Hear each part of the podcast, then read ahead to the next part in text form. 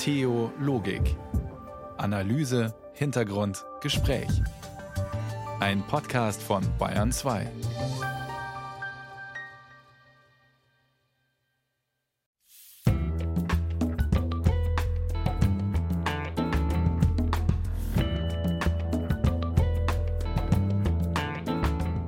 Montagabend auf Bayern 2, eine Stunde über Gott und die Welt, eine Stunde Theologik. Am Mikrofon ist Friederike Wede.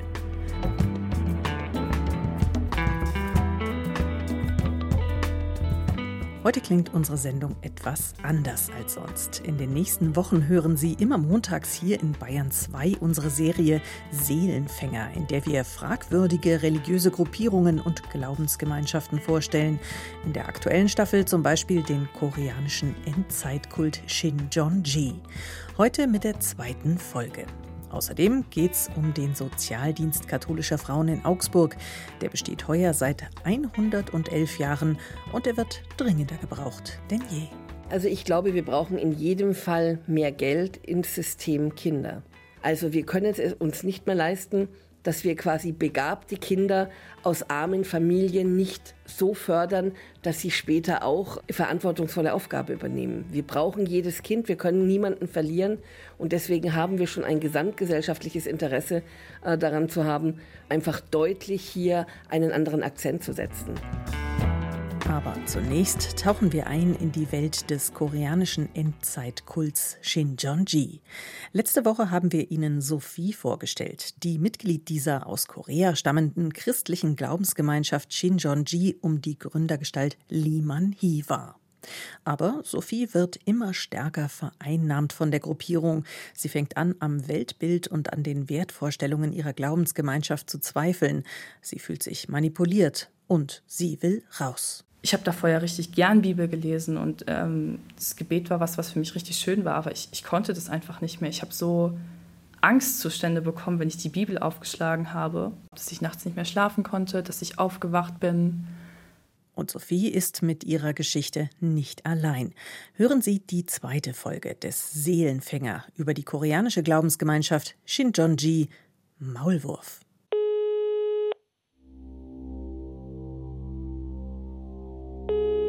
Ich bin bei diesem Anruf ziemlich aufgeregt. Ich will den Maulwurf erreichen. Das Mitglied, das heimlich aus dem Inneren von Shincheonji berichtet. Die Nummer haben wir von Simon Garecht, dem Anti-Shincheonji-Influencer. Den haben wir in der vergangenen Folge in Stuttgart getroffen. Und dieser Maulwurf, der hebt dann tatsächlich ab.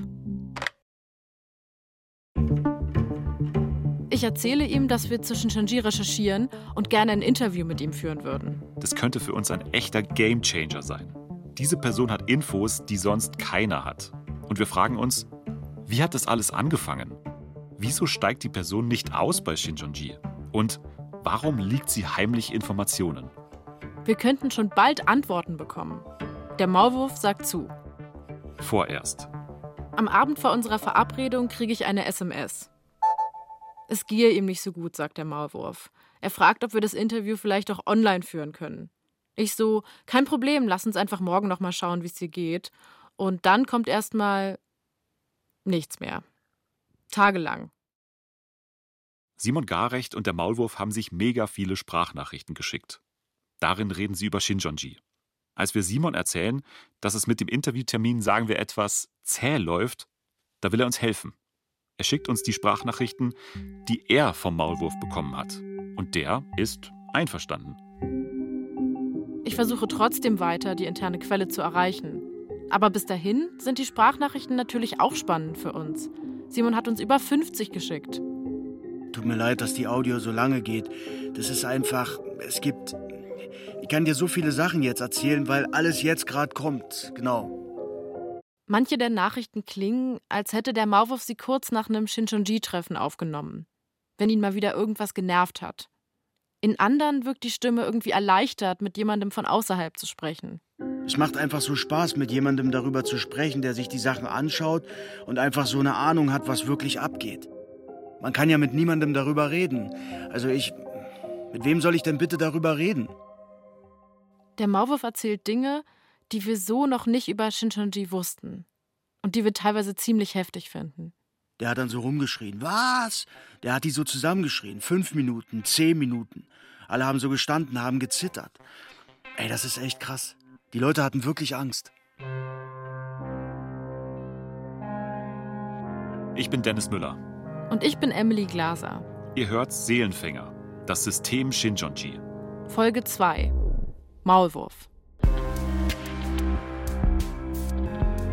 Wir haben lange überlegt, ob wir den Aussagen des Maulwurfs trauen können. Ist es ja schon seltsam. Der Maulwurf will nicht aus Shinjonji austreten, liegt aber gleichzeitig Informationen. Wir vereinbaren ein Treffen und dann werde ich geghostet. Dazu kommt, nicht nur wir wissen, dass es einen Maulwurf gibt, sondern auch Shinjonji.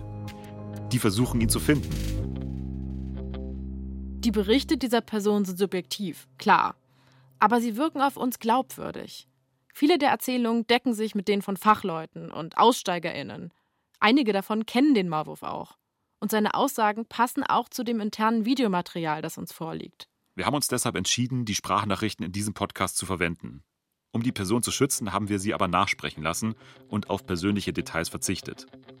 Deswegen nennen wir ihn auch einfach nur den Maulwurf. Den echten Namen kennen wir aber. Wie alle Shinchonji-Mitglieder muss auch der Maulwurf missionieren, also neue Mitglieder anwerben. Das gehört bei Shinchonji ganz essentiell dazu. Für den Maulwurf hat Missionieren allerdings nichts Heiliges mehr. Es bedeutet vor allem harte Arbeit.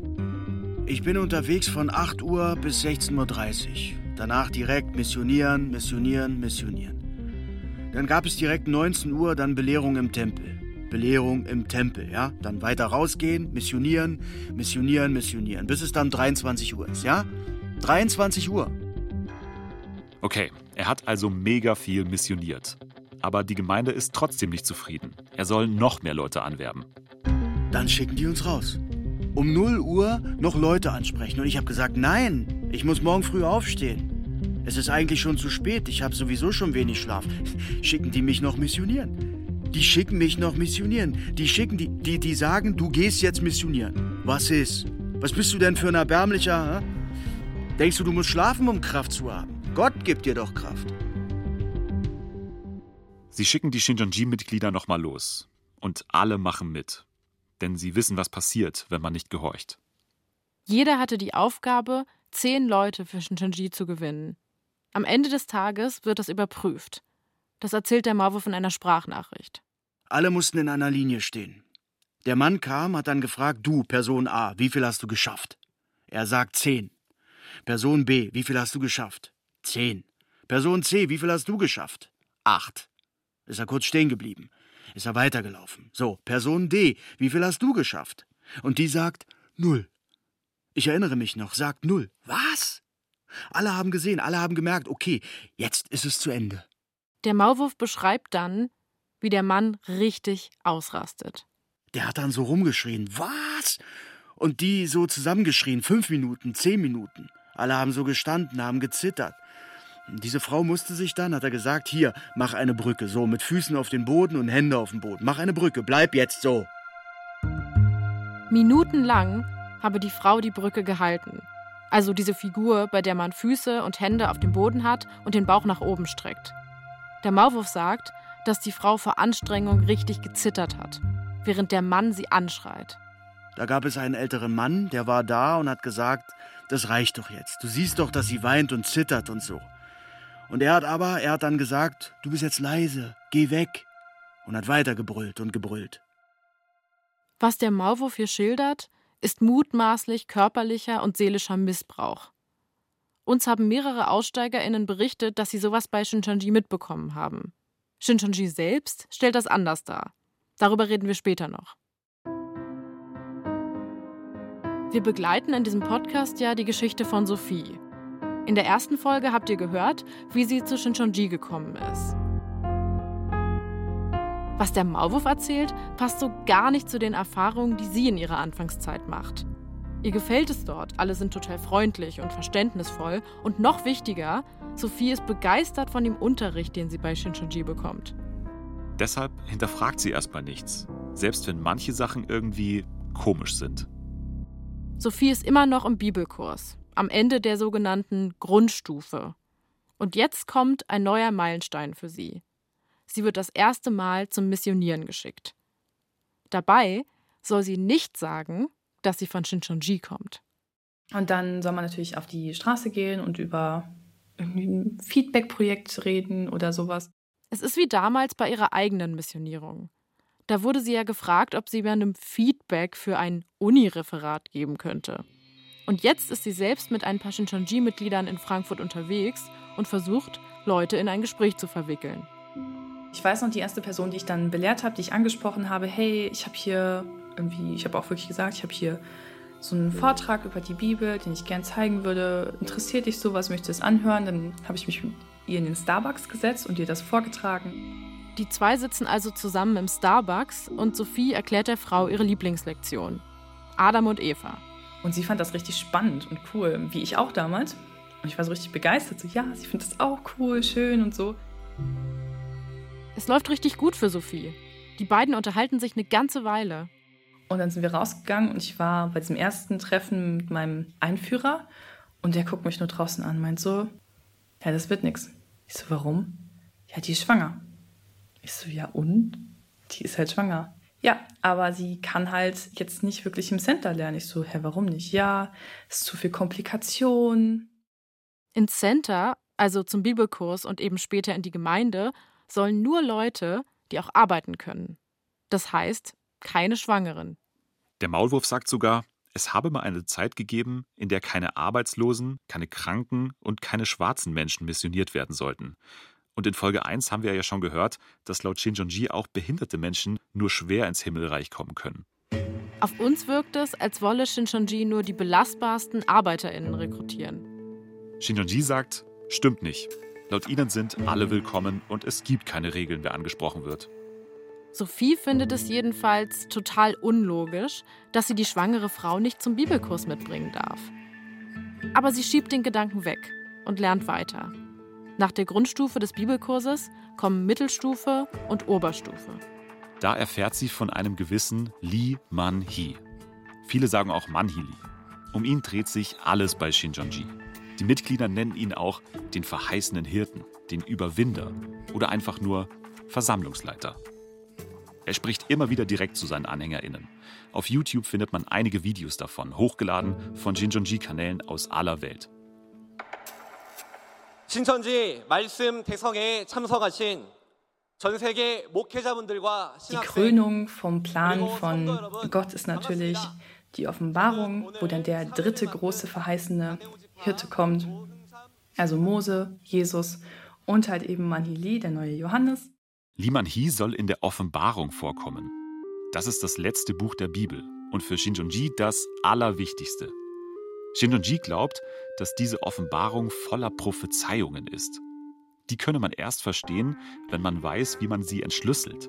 Sie glauben, dass in der Offenbarung vorausgesagt wird, dass unsere heutige Welt irgendwann abgelöst wird durch eine neue Welt, in Einheit mit Gott. Und das passiert, wenn sich die Prophezeiungen aus der Offenbarung erfüllen. Dazu kommen wir gleich. Während Sophie in der Oberstufe des Bibelkurses die Offenbarung studiert, werden ihre Eltern immer misstrauischer. Sie wollen wissen, wo ihre Tochter die ganze Zeit steckt. Und sie forschen nach. Als ich dann in der Oberstufe war, hatte meine Mutter rausbekommen, was das ist. Sie hat sich informiert, hatte Materialien aus meinem Zimmer besorgt, wo dann irgendwie ablesbar war, was das ist. Und dann mit verschiedenen Beratungsstellen gesprochen und dann hat sie sehr viel Material gesammelt. Sophies Eltern erfahren Dinge über Shinjonji, die sie beunruhigen. Gleichzeitig macht ihre Tochter dicht. Irgendwann wissen sie sich nicht mehr anders zu helfen. Sie konfrontieren sie. Und haben mich an den Tisch gesetzt und äh, Tür abgeschlossen, gesagt, okay, du bleibst jetzt hier, du hörst jetzt die und die Sachen an, und hast jetzt so und so lange Zeit, die du hier zu Hause verbringen musst und nicht raus kannst. Sie zeigen Sophie Zeitungsartikel über Shinjonji. In einem steht drin, dass Shinjonji eine Sekte ist und noch mehr Sachen, die Sophie neu sind. Zum Beispiel, dass im Gottesdienst auf Koreanisch gebetet und gesungen wird. Und auch, dass alle Männer farbige Krawatten tragen müssen. Die Konfrontation ist echt hart für Sophie. Aber überraschend kommt sie nicht.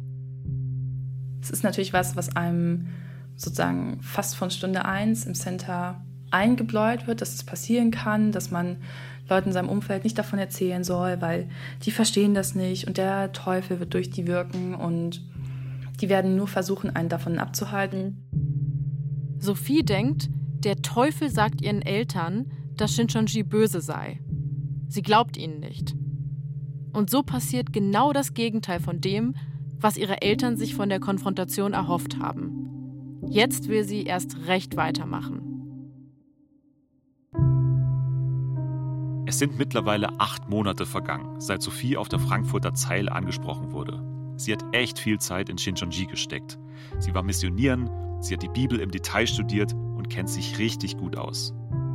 Nachdem Sophie ihren letzten Test bestanden hat, kommt für sie nun der nächste große Schritt. Sie wird vollwertiges Mitglied bei Shincheonji. Sie hat jetzt mehr Rechte. Zum Beispiel darf sie in den Gottesdienst für vollwertige Mitglieder. Aber es kommen auch noch mehr Pflichten dazu. Sophie muss ab sofort den Gemeindebeitrag zahlen. Und zwar nach dem biblischen Prinzip des Zehnten. Das heißt, von ihrem Einkommen gehen ab jetzt 10 Prozent an die Gemeinde. Sophie wird in einer offiziellen Zeremonie in die Gemeinde eingeführt.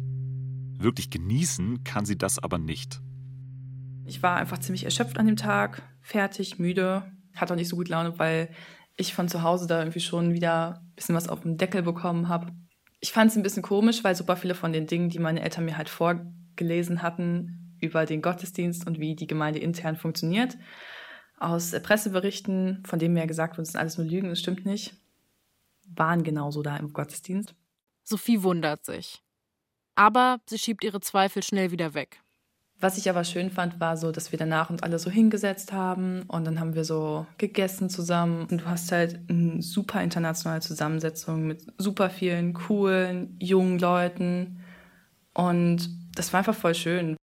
Sie mag es einfach, Zeit mit diesen Leuten zu verbringen. So eine Erfahrung wünschen sich ja viele nach dem Schulabschluss. Raus aus dem Elternhaus und coole Menschen treffen, die einen verstehen.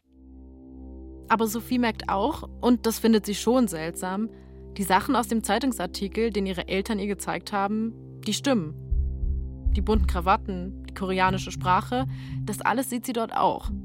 Immer wenn sozusagen eine Klasse fertig gelernt hat und die, die dann die Tests bestanden haben, vielleicht jemand missioniert haben und ähm, dann in die Gemeinde kommen, die werden dann neu eingeführt. Das heißt, du hast einen normalen Gottesdienst, aber du hast halt im Anschluss keine Ahnung, wie so eine Militärparade, wo jemand was auf Koreanisch halt irgendwie sagt. Von so einer Militärparade hat auch der Maulwurf in den Sprachnachrichten erzählt.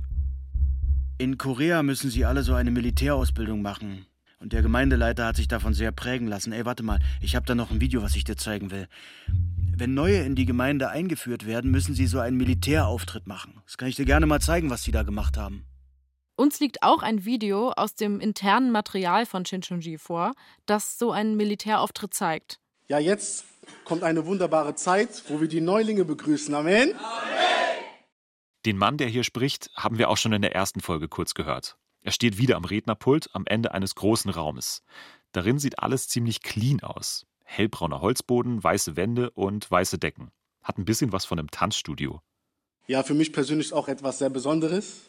Ja, so haben sie wirklich viele Monate auch gelernt. Und wir sind, sehr, wir sind Gott sehr dankbar, dass sie hier sind, oder? Amen! Die Shinchonji-Mitglieder sitzen in ordentlichen Reihen auf dem Boden, auf gelben Sitzkissen. Alle tragen schwarze Hosen, weiße Hemden und die Männer gelbe Krawatten. An einem weißen Altar sind die griechischen Buchstaben Alpha und Omega angebracht. Und dahinter hängt ein Bild, ein blauer Sternenhimmel. Es sind bestimmt mehr als 100 Leute vor Ort. Und ganz vorne sitzen die neuen Shinjonji-Mitglieder. Sie werden eine große Unterstützung für uns sein. Und wie gesagt worden ist, ihr seid nicht Neulinge, ihr werdet jetzt schon als Arbeiter und Berufene Gottes wirken, oder? Die Neuen sehen alle ziemlich jung aus. Sie stehen auf. Jetzt sollen sie die Gemeinde begrüßen. Einer von ihnen gibt Anweisungen. Stillgestanden! Salut an Kamikaze Und die anderen Neulinge machen, was er sagt. Sie salutieren rufen Wörter auf Koreanisch und stehen stramm, wie beim Militär. Alle umdrehen!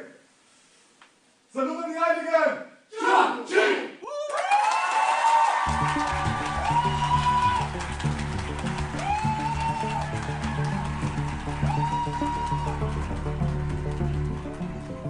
Den Ort, wo das alles passiert, nennt Shinjonji den Tempel. Hier finden alle Gottesdienste für vollwertige Mitglieder statt. Manche Elemente kennt man auch von katholischen oder evangelischen Gottesdiensten. Das Singen, das stille Beten. Aber es gibt auch Unterschiede. Das Vaterunser zum Beispiel ist auf Koreanisch. Und es gibt Frontalunterricht über die Bibel, oft auf Fernsehbildschirmen. Videos von LehrerInnen aus Korea. Viele Mitglieder sind außerdem gar nicht physisch im Tempel, sondern schalten sich per Videocall zu. Das alles wissen wir aus den internen Videos, die uns vorliegen. Als wir sie uns angeguckt haben, fanden wir vieles erstmal schräg. Und so Sachen wie die Militärparade auch echt befremdlich. Es kann natürlich jeder glauben, was er oder sie will. Aber wir kennen ja auch die Vorwürfe des Maulwurfs. Und die sind echt heftig. Wir wollten wissen, was Shinjonji dazu zu sagen hat und haben sie für ein Interview angefragt. Aber das war, ähnlich wie beim Maulwurf, nicht so einfach. Bis wir dann mal ein Gespräch ausgemacht hatten, war es ein ziemliches Hin und Her. Wir mussten uns und unsere Absichten dreimal verschiedenen Leuten vorstellen. Was man aber sagen muss, Shinjonji war kooperativ. Auch wenn klar war, dass wir kritisch nachfragen werden. Und irgendwann hatten wir dann auch die Zusage. Wir fahren jetzt zu Jonan. Jonan ist der Pressesprecher von der Shinjonji-Gemeinde Frankfurt. Und wir dürfen ihn jetzt treffen und ein paar Fragen stellen. Meine Kollegin Sabrina Höbel und ich treffen Jonan Steiner in seiner Wohnung in der Nähe von Stuttgart. Wir wollten uns eigentlich den Tempel anschauen. Uns selbst ein Bild machen, wie so ein Gottesdienst abläuft und das dann mit unseren Videos vergleichen. Das wollte Shinjonji aber nicht.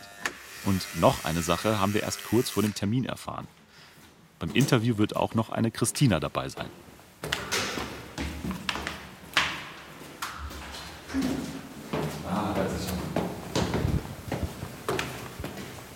Hallo. Vor uns steht ein unscheinbarer Typ. Mein Name ist Jonan, ich bin, muss kurz nachrechnen, 29.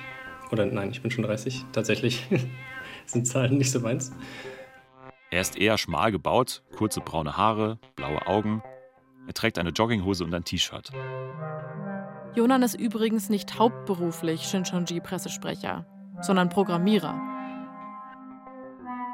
Mit dabei ist auch Christina. Wir erfahren, dass sie die Leiterin der Theologieabteilung von Shinjonji Frankfurt ist.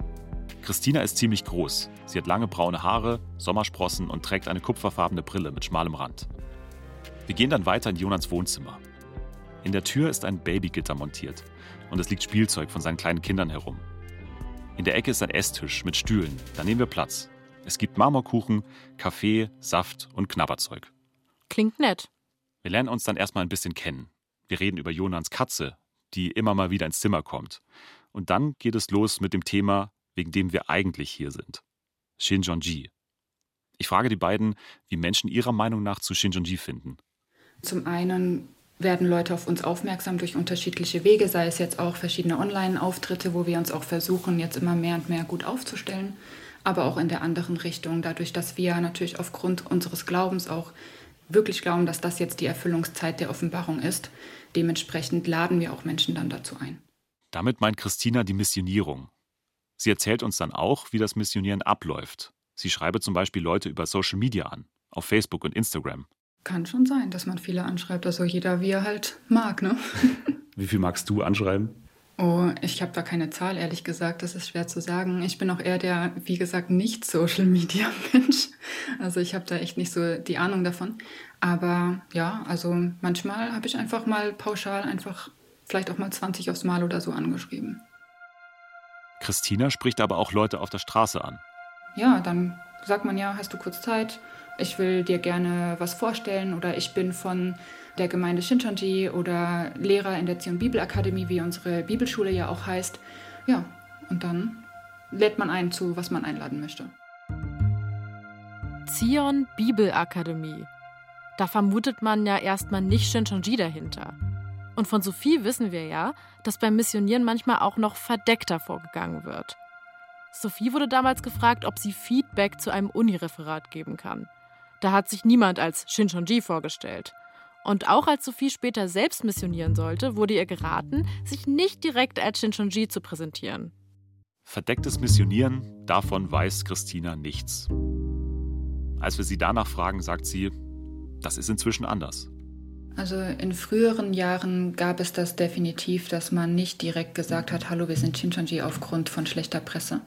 Heutzutage halten wir alle unsere Mitglieder dazu an, da sehr, sehr offen ranzugehen. Das bedeutet spätestens, wenn man dann für den Kurs einlädt, wenigstens dann zu sagen, okay, dieser Kurs, dieses Wort, das ist übrigens Shincheonji. Es gibt auch noch die Vorwürfe des Maulwurfs. Er erzählt, dass er mitten in der Nacht nochmal zum Missionieren rausgeschickt wurde, weil er sein Ziel noch nicht erreicht hatte. Ein anderes Mitglied wurde ihm zufolge angeschrien. Ich habe Shinjanji deshalb gefragt, ob es Konsequenzen hat, wenn man Anweisungen nicht nachkommt, zum Beispiel beim Missionieren. Also Bestrafungen oder Demütigungen, weil man etwas nicht macht, was man nicht will, gibt es nicht. Ich denke, auch das ist so ein bisschen vielleicht Wahrnehmungssache, weil ich kann mir natürlich vorstellen, wenn ich dieses von meinem Herzen her, weil das ist das, was ich schon meinte, was ich mache, mache ich freiwillig, also von meinem Herzen her, wenn ich das nicht machen möchte, aber solche Themen wie natürlich Missionsarbeit oder solche Dinge in aller Munde sind, weil die um mich herum das machen wollen, dass ich das dann so als einen Druck wahrnehme. Das kann ich mir sehr gut vorstellen. Aber dass jemand kommt und sagt, du machst das nicht, du gehst raus, das gibt es nicht. Uns geht es in diesem Gespräch immer wieder ein bisschen so, als würden wir gegen eine Gummiwand laufen. Shinjonji lässt die Vorwürfe abprallen, und zwar alle. Das eine sei mittlerweile ganz anders, das andere sei komplett ausgedacht. Uns überzeugt es nicht so richtig.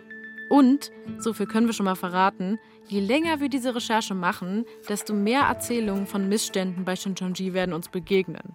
Auch über die reden wir noch mit Jonan und Christina. In einer späteren Folge. Shinjonji ist weltweit in sogenannte Stämme unterteilt, insgesamt zwölf Stück. Frankfurt gehört zum Beispiel zum Simon-Stamm, Berlin zum Matthäus-Stamm. Jeder Stamm hat eine andere Farbe, deswegen sind die Krawatten in Frankfurt gelb und die in Berlin orange. Die Frankfurter Gemeinde wurde 2012 gegründet und hat mittlerweile um die 700 Mitglieder, laut Shinjonji. Jonan behauptet, die Mitgliederzahlen von Shinjonji wachsen exponentiell. Ich frage, woran das liegt. Im Prinzip kann man das Wachstum damit erklären, dass es eigentlich auch ja, eine Verheißung ist. Also wenn man sich auch diese Gleichnisse anschaut, sagt ja Jesus auch, das Gleichnis vom Himmelreich beginnt eben ganz klein wie ein Same, wie ein Senfkorn, der ein sehr kleiner Same ist und es wächst dann zum großen Baum hinan. Okay, Moment. Jetzt sind wir plötzlich schon ganz tief drin in der Shinchonji-Lehre. Wir fragen nach dem Wachstum und Jonan kommt direkt mit irgendeiner Verheißung. Das Ding ist, die ganze Shinchonji-Lehre baut auf diesen Verheißungen aus der Bibel auf. Wenn man Shinjonji verstehen will, dann muss man sich erstmal anschauen, an was sie eigentlich genau glauben. Angefangen hat alles mit dem Gründer von Shinjonji, Lee Man-hee. Es war einmal ein Mann aus der Provinz Gyeongsang-buk-do, der hieß Lee Man-hee. Nachdem er tapfer im Koreakrieg gedient hatte, lebte er auf dem Land als Bauer, zusammen mit seinem Vater. Eines Nachts betete er draußen auf dem Feld, als ihm ein heller Stern erschien. Er rannte sogleich ins Haus und weckte seinen Vater. Der Vater sah den leuchtenden Stern und sagte, das passiert, wenn eine außergewöhnliche Person gekommen ist. Der Stern erschien Liman Hi drei Nächte lang und führte ihn in die Berge. Da gelobte er Gott, fortan ein Glaubensleben zu führen. Er schloss sich einer Gemeinde an, die hieß Tabernacle Temple. Doch voller Schrecken stellte er fest, dass die Gemeinde korrupt war. Und Liman Hi verließ sie wieder. So vergingen viele Jahre. Doch dann, an einer Brücke kurz vor seinem vertrauten Heimatdorf, erschien ihm Jesus Christus. Und der sagte, Geh zurück in die Gemeinde, schreibe Briefe und zeig den Menschen, was falsch gelaufen ist. Da kehrte er zurück, aber die Gemeinde war stur und sie bedrohte ihn. Erst später erfuhr Liman Hi, was all das zu bedeuten hatte. Ihm erschien ein Engel, und der brachte ihm ein geöffnetes Buch, in dem Gottes Verheißungen standen. Liman Hi aß es auf. Und da verstand er, dass all seine Erlebnisse kein Zufall, sondern von Gott verheißen worden waren. Ihm wurde klar, dass nun ein neuer Himmel und eine neue Erde entstehen werden. Für alle, die an seine Worte glauben. Neuer Himmel und neue Erde. Oder auf Koreanisch Shincheonji. Die Geschichte, die wir gerade gehört haben, ja, klingt ziemlich abgefahren. Aber das ist Liman Hies Leben in den 50er bis 70er Jahren, behauptet er zumindest. Wir haben versucht, die wichtigsten Ereignisse zusammenzufassen, was gar nicht so leicht war. Es gibt Shinjonji-Websites, wo man die Story nachlesen kann. Und Liman Hee erzählt sie auch dauernd, in Interviews, auf Shinjonji-Events oder im Unterricht. Aber irgendwie sind die Versionen immer ein bisschen anders. Mal mit mehr, mal mit weniger Details. Die Erkenntnis ist aber immer gleich. Liman Hies Biografie stimmt angeblich mit den Prophezeiungen aus dem Buch der Offenbarung überein. Und wenn die Wirklichkeit werden, dann ist auch das Reich Gottes nicht mehr fern, sagt Shincheonji. Das heißt, Liman Hee behauptet, ja, genauso wie es in der Bibel steht, habe ich das erlebt. Und deshalb glauben die Shincheonji-Mitglieder, dass er der verheißene Hirte der Endzeit ist. Dass er die neue Erde herbeiführt. Soweit die Version von Shincheonji. Andere Christinnen legen das Buch der Offenbarung ganz anders aus. Oliver Koch zum Beispiel, Theologe und Weltanschauungsexperte aus Frankfurt. Bei ihm klingt das Ganze schon nicht mehr so märchenhaft. Dieses Buch ist, sage ich mal, im theologisch-wissenschaftlichen Kontext hoch umstritten. Wenn man das sozusagen auf die heutige Zeit eins zu eins übersetzt, und das macht Shinjonji, und versucht sozusagen die Offenbarung nachzuspielen, dann kann man aus unserer evangelisch-theologischen Perspektive eigentlich nur scheitern, weil sozusagen so Bibel nicht gelesen werden kann. Oliver Koch sagt, um die Offenbarung zu verstehen, muss man den historischen Kontext bedenken, in dem sie geschrieben wurde. Nämlich im Jahr 90 bis 135 nach Christus, in einer Zeit, in der das junge Christentum im gesamten römischen Reich verfolgt wurde. Und dann kann man dieses, dieses Buch lesen und es gibt einem Hoffnung, weil am Ende steht irgendwie, zum Schluss wird Gott alle Tränen abwischen. Ne? Also es ist sozusagen so eine Hoffnungsgeschichte. Das heißt, die Menschen damals haben die Offenbarung ganz anders interpretiert als heute. Und Liman Hee macht sein ganz eigenes Ding daraus. Er bezieht die Offenbarung auf sein Leben in Südkorea und zieht daraus dann seine Schlüsse. Wenn ich es jetzt aber wie Manheli mache und sozusagen exklusiv sage, ich habe von Gott die Eingebung erhalten, dass ich derjenige bin, der exklusiv alle Menschen auf der Erde sammeln soll, weil Gott zu meinen Lebzeiten noch das Ende der Welt herbeiführen wird, dann finde ich das aus meiner evangelisch-theologischen Perspektive eine völlige Überhöhung eines Menschen, der ja auch nicht ganz unumstritten ist, aber das nur mal nebenher irgendwie, der versucht sozusagen irgendwie seine Theologie anderen Menschen aufzustülpen. Und seine Anhänger glauben eben daran mit Haut und Haaren und sind fanatisiert. Also wie ich zu Liman hier stehe, würde ich sagen, ist auf jeden Fall ein großer Respekt, weil besonders wenn man seine Lebensgeschichte sich eben anhört, was er alles schon durchgemacht hat. Wir sind wieder bei Jonan im Wohnzimmer, in der Nähe von Stuttgart. Zur Erinnerung, er ist der Pressesprecher von Shinjonji Frankfurt. Es gab auch schon Menschen, die versucht haben, ihn zu ermorden. Also er hat auch schon zwei Mordanschläge hinter sich durchstanden. Aber auch sehr viel Ablehnung. Natürlich, wenn jemand eben daherkommt und sagt, ich habe gesehen oder bin Zeuge davon, was sich eben gerade erfüllt, ist natürlich etwas, was nicht jeder gerne hört. Und Jonan, der glaubt trotzdem oder gerade deswegen an Liman Hies Geschichte. Und trotzdem ist er aber so dran geblieben und hat trotzdem halt weitergemacht. Und das ist eine Sache, die ich halt sehr schätze, auch hochachte, dass er überhaupt dieses Durchhaltevermögen hatte und dass er nicht einfach aufgegeben hat, sondern eben diesen Auftrag, den er bekommen hat, halt weiter ausführt. Hast du ihn schon mal persönlich getroffen? Bisher noch nicht, nee. Ist es geplant? also, ich würde gerne mal irgendwann nach Korea reisen. Vielleicht würde sich da eine Möglichkeit ergeben, aber das weiß ich nicht. So seltsam die Geschichte von Liman Hee klingt und so umstritten die Offenbarung unter TheologInnen ist, wir merken, das alles bedeutet Shincheonji-Mitgliedern unglaublich viel. Liman Hee eines Tages zu treffen, ist für viele von ihnen ein absoluter Traum. Für uns ist das erstmal schwer nachzuvollziehen. Wenn ich Liman Hee google, dann sehe ich da einen etwas schrullig wirkenden koreanischen Opi. Liman Hee ist 31 geboren, also schon über 90 Jahre alt. Er hat lichtes schwarzes Haar, was ziemlich sicher gefärbt ist. Er trägt immer Anzugbrille und schaut dabei meistens ein bisschen grimmig. Aber wir machen diese Recherche ja auch, um zu verstehen, was Shinjonji-Mitglieder an Liman Hee so fasziniert. Wir haben ja schon viel von Sophie gehört und vom Maulwurf. Die beiden kennen Liman Hee, klar, aber getroffen haben sie ihn nie. Deshalb haben wir uns nochmal auf die Suche gemacht. Nach jemandem, der Liman Hee persönlich erlebt hat. Und wir werden fündig. Bei einer Person, die Shincheonji heute ablehnt. Aber früher, da war sie von Liman Hee fasziniert.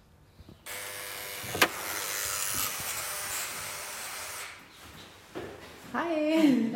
Ich treffe Anja in ihrer Wohnung am Rand einer deutschen Großstadt. Es ist noch nicht lange her, dass Anja bei Shincheonji ausgestiegen ist. Sie möchte deshalb lieber anonym bleiben. Eigentlich heißt sie anders. Ich besuche Anja, um mit ihr über ihr früheres Idol zu reden, Lee Man-hee. Eigentlich gibt es zwei Begegnungen, die mir wahrscheinlich für immer in Erinnerung bleiben. Die erste war tatsächlich eine orthodoxe Kirche, wo er ein Interview gegeben hat. Anjas Shincheonji-Gemeinde ist bei Liman Hees Auftritt in Deutschland vor Ort. Sie wartet am Eingang der orthodoxen Kirche drauf, dass sich irgendwas tut. Und dann kommt plötzlich jemand die Stufen der Kirche hochgelaufen. Ein kleiner Mann im Anzug. Ich war völlig perplex, weil ich natürlich damit gerechnet habe, dass wahnsinnig viele Leute um ihn rum sind, die ihm irgendwelche Mikrofone entgegenhalten oder sowas ähnliches wie einen roten Teppich ausrollen oder wie auch immer. Anja kann nicht fassen, dass ihr verheißener Hirte ohne Begleitung die Kirche betritt. Sie erstarrt. Also eigentlich hätte ich, hätte ich ihm natürlich gerne die Tür aufgemacht, als er in die Kirche rein wollte. Aber ich war so geschockt und perplex, dass mir das überhaupt nicht in den Sinn kam, sondern ich ihn einfach nur angeguckt habe. Und er dann selber sich die Tür aufgemacht hat und ähm, ich dann drei Sekunden später dachte, ach du meine Güte, wie unhöflich von dir. Also dann, er hat das offenbarte Wort gebracht. Du hältst ihm nicht mal die Tür auf. Ich war, ich war völlig geschockt von mir, aber ich war so baff erstaunt gewesen, dass er alleine war. Ähm, das, das erscheint mir immer noch so unwirklich. Okay, dann hat sie ihm eben nicht die Tür aufgehalten, könnte man meinen. Ist doch jetzt nichts Schlimmes passiert. Wenn man nie bei Shincheonji war, dann könnte man das meinen. Aber für Anja war das eine richtig schlimme Situation. Eine mit Folgen. Also da habe ich auch Albträume von gehabt, weil ich dachte, wie, wie, wie konnte ich bloß? Das, ähm, das lag ganz schwer irgendwie so auf meiner Seele.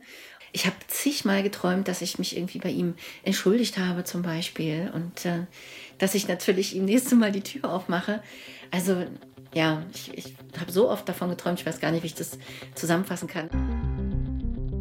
Anja wurde beigebracht, dass Liman Hee der Mensch ist, der Jesus am nächsten kommt und dass er weiß, wie viele Menschen jedes Mitglied missioniert. Jedem ins Herz schauen kann er sowieso. Und ihm hat Anja die Tür nicht aufgehalten. Sie hat ein mega schlechtes Gewissen. Aber sie bekommt eine Chance, es wieder gut zu machen. Ihre Gemeinde organisiert eine Reise nach Südkorea. Für die Reise nimmt Anja sogar einen Kredit auf. Und dort besuchen sie einen Gottesdienst von Lee Man-hee persönlich. Und am Ende begrüßt er die deutschen Shincheonji-Mitglieder mit Handschlag. Das ist die zweite Situation, die mir in Erinnerung bleiben wird. Und ich hatte ja immer noch dieses wahnsinnig schlechte Gewissen und ich wollte mich so gerne dafür entschuldigen. Wirklich, das war mir so, es tat mir so in der Seele leid, dass ich dann tatsächlich auf die Knie gegangen bin.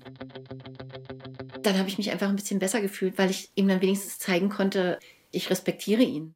Anja ist aber nicht nur nach Südkorea geflogen, um Liman Hee zu treffen. Sie macht dort auch eine von Shincheonji organisierte Rundreise mit, um die wichtigsten Orte aus Liman Hees Leben zu besuchen. Ihr wisst schon, die Orte aus seiner Origin Story, laut der er der verheißene Hirte aus der Offenbarung ist. Bei unserem Treffen hat sie mir ein Fotoalbum gezeigt. Hier sind so ein paar Sachen drin, wo man einfach so mal sehen kann, dass das. da ist da er schon. Er. Und er hat nicht mal seine Brille auf, oder? Doch. Doch. Also, wenn man natürlich so eine Bilder sieht, ja, dann sieht es einfach tatsächlich. Was sieht man hier? Es sind Bilder von Liman Hee, von grünen Wiesen, von Anja und ihrer Reisegruppe in traditioneller koreanischer Kleidung und beim gemeinsamen Kochen. Dann zeigt sie mir Fotos von den mystischen Orten aus Liman Hees Geschichte. Hier zum Beispiel ist die Brücke, auf der er die Vision bekommen hat wo er irgendwie gesehen hat, dass die große Stadt sich in drei Teile teilt. Hier zum Beispiel, das war der Weg an dem Fluss, da hat ähm, der NZ gesagt, ähm, da ist das Wasser weggegangen und er konnte Fische einsammeln. Genau, das hier ist diese Gebetshütte, wo der Versammlungsleiter gebetet hat, mit dem Blick auf die Stadt. Hier ist der Felsen, wo die die Hütte gebaut haben. Hier ist nur ein ganz schmales Dings, da haben wir hier so die Hütte drum gebaut. Hier hatte dann der Versammlungsleiter drei Jahre lang irgendwie in den Bergen gepredigt.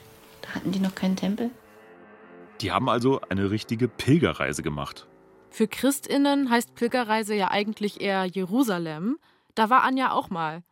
Aber an ihre Erlebnisse in Korea kam das nicht für sie ran. Also wir haben diese ganzen Orte in der Wirklichkeit gesehen und es ist natürlich, wenn man davor diesen Kurs gemacht hat und sich so denkt, das klingt alles total toll, aber was weiß ich, ob am anderen Ende der Welt wirklich da so eine Hütte, keine Ahnung.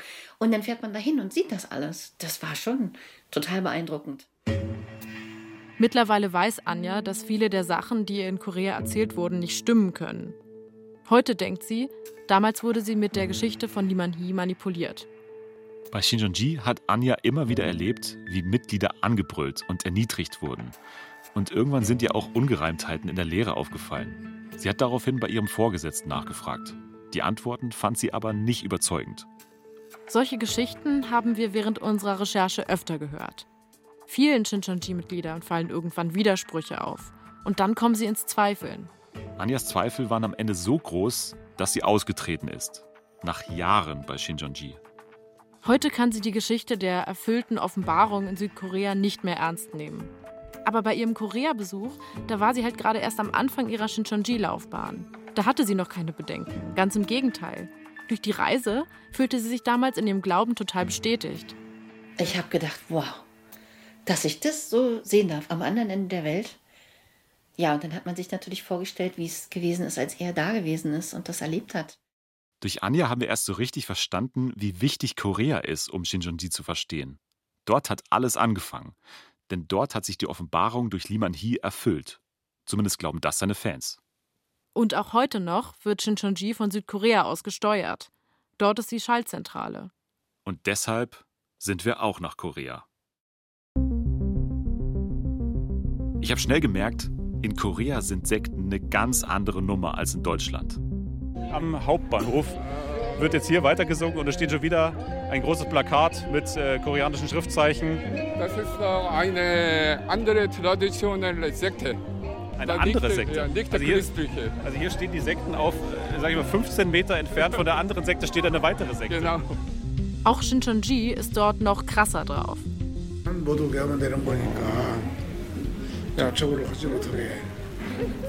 Er kennt einige junge Leute, die dort also gefangen wurden. Deswegen gab es viele Proteste von Eltern darüber, also mit Plakat gegen Shincheonji. Und weil die Stimmung so aufgeheizt ist in Südkorea, ist es für JournalistInnen auch nicht gerade einfach, mit Shincheonji zu sprechen. Wir haben es trotzdem versucht. Wir stehen jetzt hier im Treppenhaus und jetzt kann man hier mit der Treppe noch einen Stock nach oben gehen, wo Shinjonji dann ist. Und auf der letzten Treppenstufe steht, hier geht's zum Himmelsreich.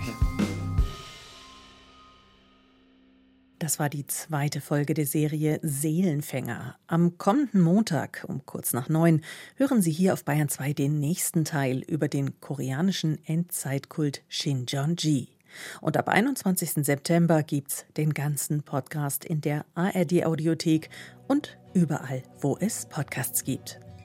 Die Hosts waren Dennis Müller und Emily Glaser, Autoren Nico Kappel, Tiana Sorik, Sabrina Höbel und Julius Pretzel. Ton und Technik Susi Harasim, Regie Susi Weichselbaumer.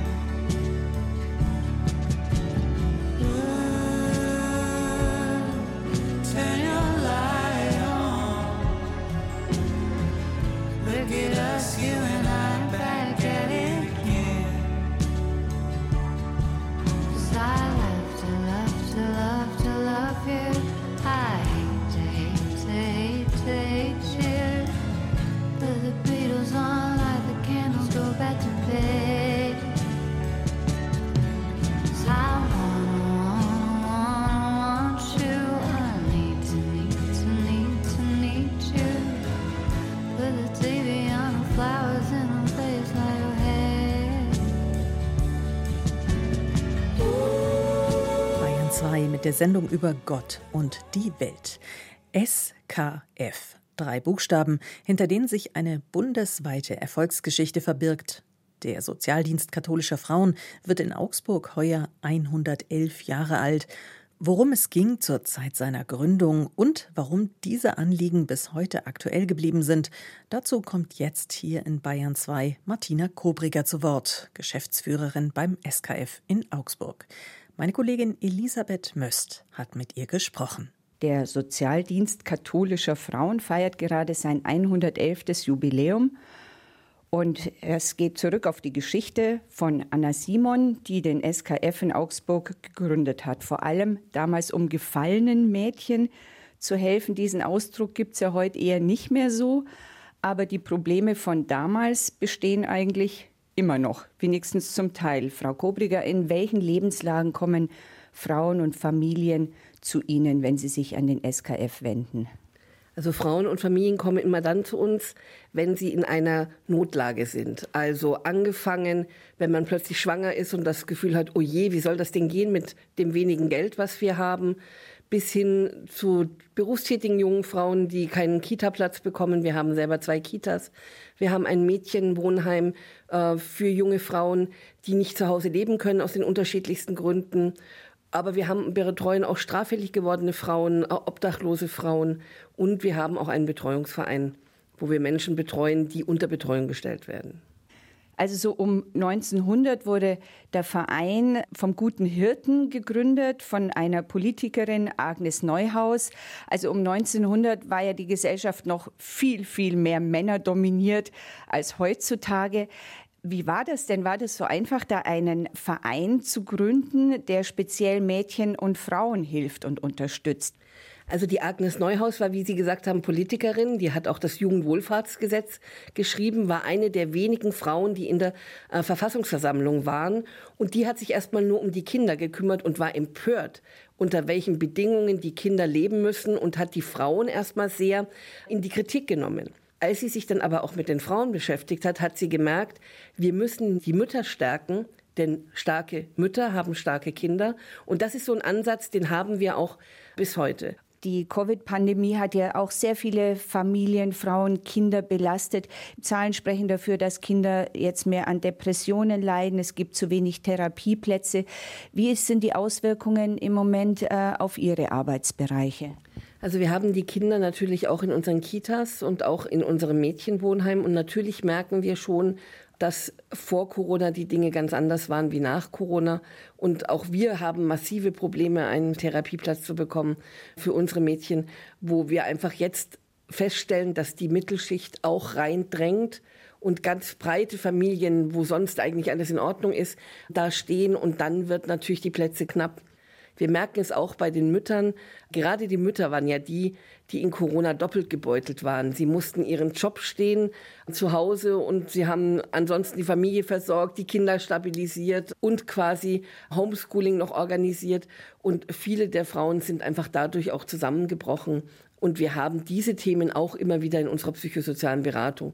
Ein Themenfeld ist ja auch häusliche Gewalt, Partnerschaftsgewalt. Jetzt hieß es so am Anfang Corona, die Zahlen nehmen zu, hat sich aber eigentlich nicht bewahrheitet.